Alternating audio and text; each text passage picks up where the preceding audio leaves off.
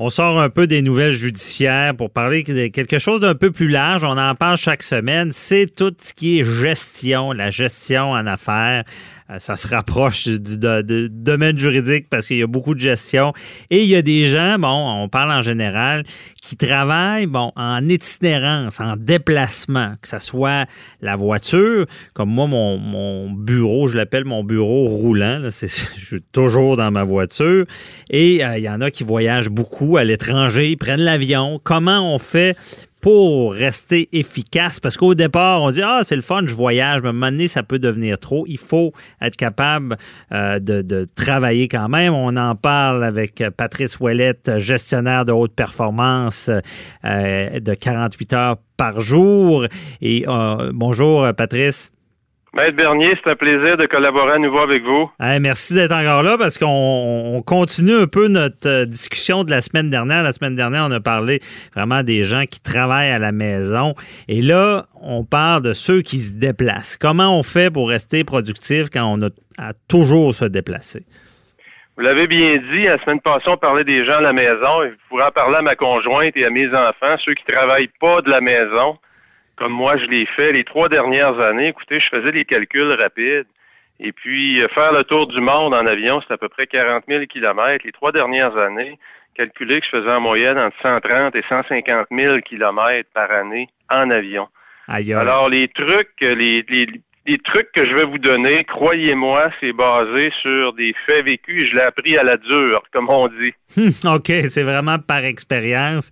Il y a beaucoup de choses. Euh, parce que c'est au début, oh, c'est agréable voyager pour le travail, mais ça peut devenir euh, un calvaire. Puis il faut faire attention à sa famille. Au début, on est tous pareils. On va, on va au Japon, on va en Allemagne, on va en Amérique du Sud, et puis tout le côté voyage. Mais ce qu'on oublie souvent, c'est que très souvent, quand on voyage comme ça, on n'a pas vraiment toujours la chance de découvrir le pays. Mhm. Ça se transforme pour celui qui n'est pas préparé. Ça peut se transformer en cauchemar, un voyage qui n'est pas préparé.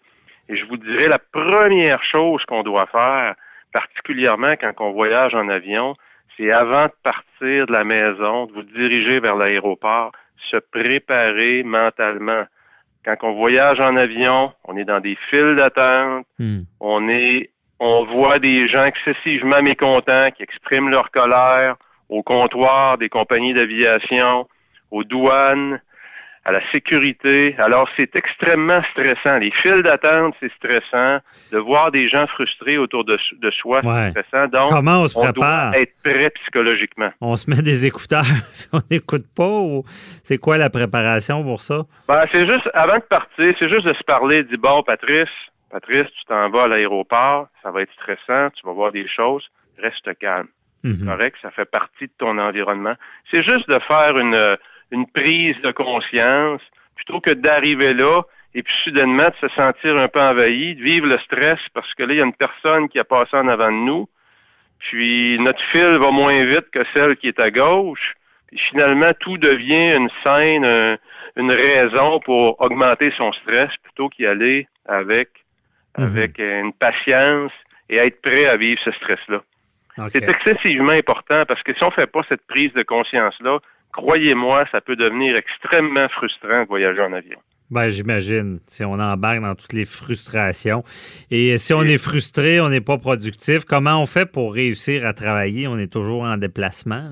Ben, la première chose que je vous dirais que moi, j'ai, ça m'a pris des années avant de le comprendre, il faut, comme c'est stressant sur le mental, sur le psychologique, dites-vous une chose, c'est stressant sur le corps aussi. Mhm. On est debout dans des files d'attente. Quand on va embarquer dans l'avion, on va être assis si on est en classe régulière, dans un siège ou à deux centimètres de nous, on va peut-être se battre pour savoir qui va mettre son coude sur l'appui-bras.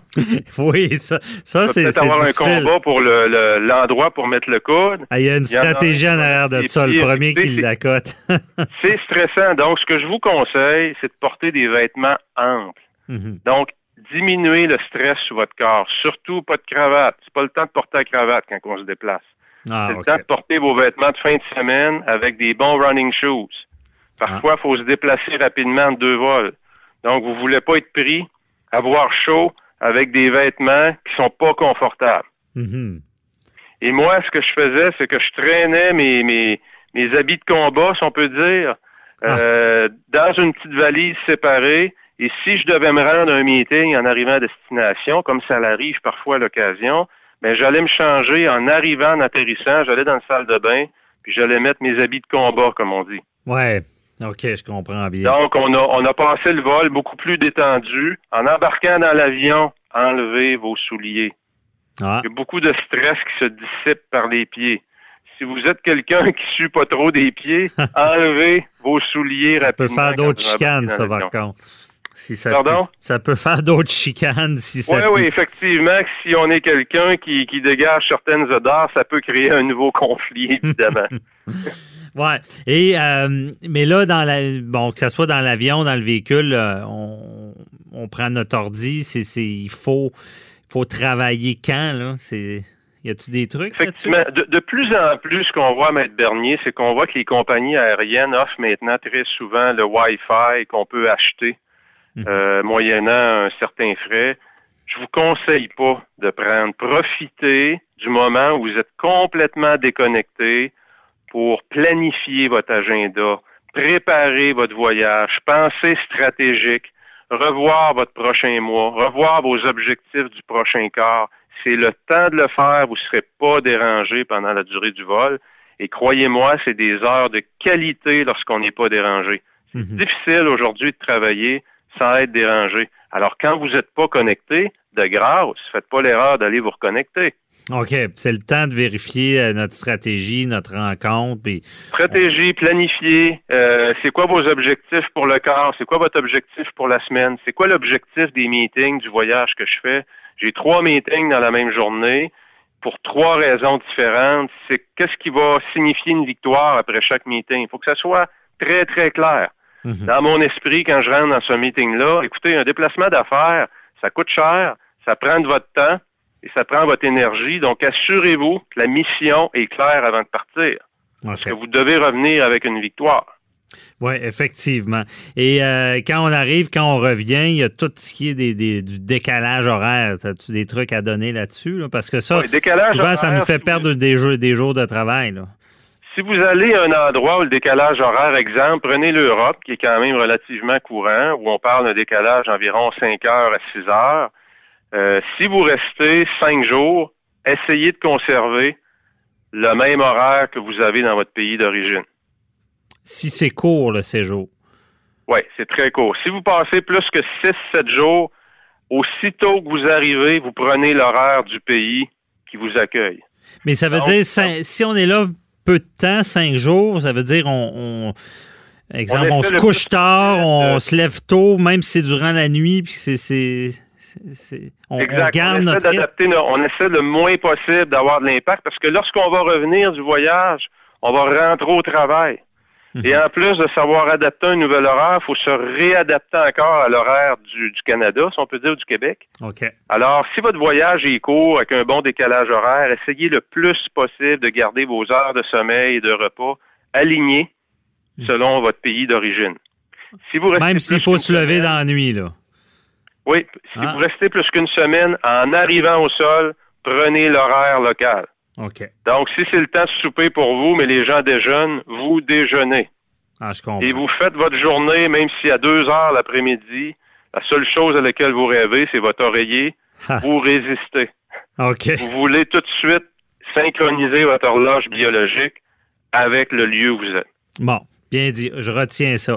Ça ne doit pas toujours être évident. Et là, il nous reste euh, pas beaucoup de temps, mais j'aimerais t'entendre sur les, ceux qui travaillent une question pour moi. Là. Y a-tu des trucs pour ceux qui travaillent beaucoup dans leur véhicule? Leur auto, ben, ben, écoutez, dans, dans le véhicule, je vous dirais, si vous conduisez, ce qui est souvent le cas, moi, ce que je suggère souvent aux gens, bon, c'est un endroit où vous êtes euh, moins connecté, si on peut dire, c'est le moment de faire vos appels, c'est le moment de réfléchir, parce que vous êtes seul, et c'est le moment aussi d'écouter, euh, achetez-vous des livres audio? Mhm. Donc, ça vous permet d'augmenter votre jeu. Voici exemple un des sujets où vous voulez euh, augmenter votre niveau de compétence, c'est dans le leadership. Achetez-vous deux bons livres audio sur le leadership et pendant que vous êtes en voiture, votre temps de voiture de déplacement soudainement devient une université mobile. C'est un mhm. moment de croissance pour vous où vous arrivez mieux équipé avec des meilleurs outils. Oui, mais il me semble, j'ai entendu ça il n'y a pas si longtemps, ces livres audio-là. C'est pas tant connu, il me semble. Ben, écoutez, euh, ça dépend. Euh, moi, moi, je vous dirais, ça fait plusieurs années que je l'utilise. Puis l'avantage des livres audio, euh, moi, souvent, je vais acheter le livre, exemple, en format papier, et je vais l'acheter aussi en format audio. Alors, je vais le lire à la maison, au bureau, puis lorsque je vais embarquer dans l'auto, ben, je vais reprendre ma lecture à l'endroit où j'étais dans le livre. Donc, ça vous mhm. permet de d'augmenter votre niveau de compétence en maximisant du temps qui, normalement, est totalement inutile. Se déplacer, ça génère peu de valeur ajoutée. Oui, c'est vrai. C'est arriver à destination qui, qui, qui, génère de la valeur. Mais le déplacement comme tel, si vous faites rien avec, mhm. c'est du temps perdu. C'est vrai. Ou s'engager un chauffeur. Peut-être ça peut un chauffeur, effectivement. Vous savez calculer votre taux horaire.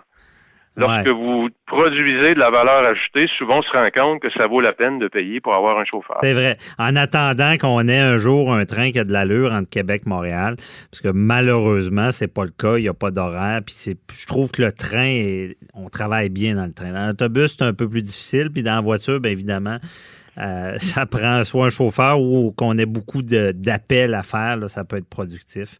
Vous avez tellement raison, M. Bernier. Ça travaille très bien dans le train. On se bat pas pour la place. Il y a des mhm. grands sièges, il y a de la place pour allonger ses jambes. On est beaucoup moins stressé. Il n'y a, pas, a pas trop de guerre du coude, là. non, le seul problème, c'est l'horaire, comme vous le dites. Oh, Pas beaucoup de choix. On, lance le message aux politiciens. Mettez donc un train entre les deux. Ça va être bénéfique pour Québec autant que Montréal. Euh, Plus d'horaire et surtout train haute vitesse. Oui, haute vitesse. ce qui paraît, il, changerait les rails puis il irait déjà public, euh, plus vite. Ce train-là, qui, semble dater des années 70, pourrait aller beaucoup plus vite s'il y avait des, nouvelles rails. Bon, à suivre. Merci beaucoup, euh, Patrice Ouellette. encore, on se repart pour un autre sujet de performance. Merci, bye bye. D'accord, merci, au revoir.